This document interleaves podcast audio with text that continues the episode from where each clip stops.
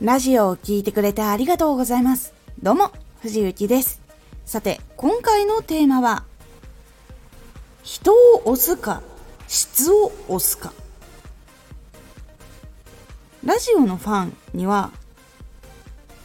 結構その、どこをこう好きになって押す、いわゆるそのファンとなって応援するのかっていうのが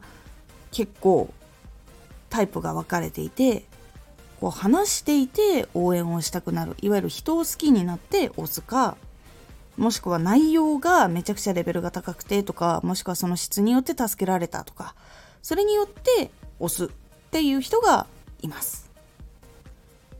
このラジオでは毎日16時、19時、22時に声優だった経験を活かして初心者でも発信上級者になれる情報を発信しています。それでは本編の方へ戻っていきましょう。自分がどんなチャンネルにしたいのかっていうのは結構そのここで決めるのが大事だったりします。いわゆるその作品を好きになってほしいチャンネルなのか人を好きになってほしいチャンネルなのか情報を好きになってほしいチャンネルなのか。どれを中心にするかっていうことを決めることで結構やることが変わっていきます。でこの3つっていうのは主軸に置くのをどれかにするのであってもちろんその主軸にしたところ以外の入り口っていうのももちろん存在します。めっちゃ質にこだわってるけどその質にこだわっている話を聞いたことによって人を好きになるっていう方も実際にはいらっしゃるので。なのでどれかを選んだらどれかがなくなるというわけでは一応ありません。でも3つを同時にやるっていうのはおすすめしません。そうするとどこいう場所なんだっていうのがちょっと分かんなくなってしまうのでそうするとその統一感が結構崩れてしまってチャンネルどういうとこなんだろうっていうふうに疑問に思われやすくなってしまうっていうのがあるのでしっかりとどういうのを中心に添えるっていうのを決めた方がいいかと思います。その人を好きになってもらいたい場所なのかそれとも質を好きになってもらいたいところなのかそれとも会話をしているそのテンポ感とかそのその人のそれぞれのその個性によっていろいろ変化していくところを楽しんでほしいのかとか。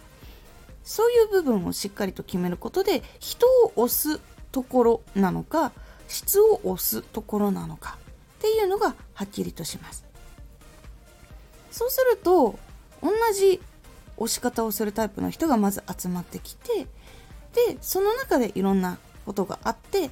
人が好きっていう人も集まりやすくなったりとかするしそれ以外の部分で好きになって集まってくれる方っていうのも出てきます。ラジオをやっていく時にこれをはっきりと決めないで行動が起きることも結構多いんですけど実は一応決めておくと進み方とかどう作らなきゃいけないのかっていうのがはっきりしやすくなるので結構おすすめのポイントになります。是非ラジオを作る時まだ決めてなかったっていう方はちょっと意識して考えてみるようにしてみてください。今回のおすすめラジオ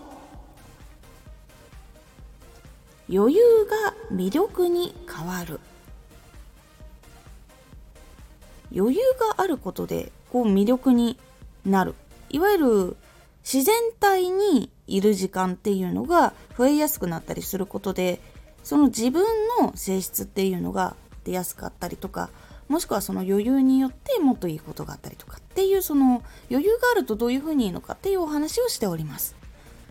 このラジオでは毎日16時、19時、22時に声優だった経験を活かして初心者でも発信上級者になれる情報を発信していますのでフォローしてお待ちください。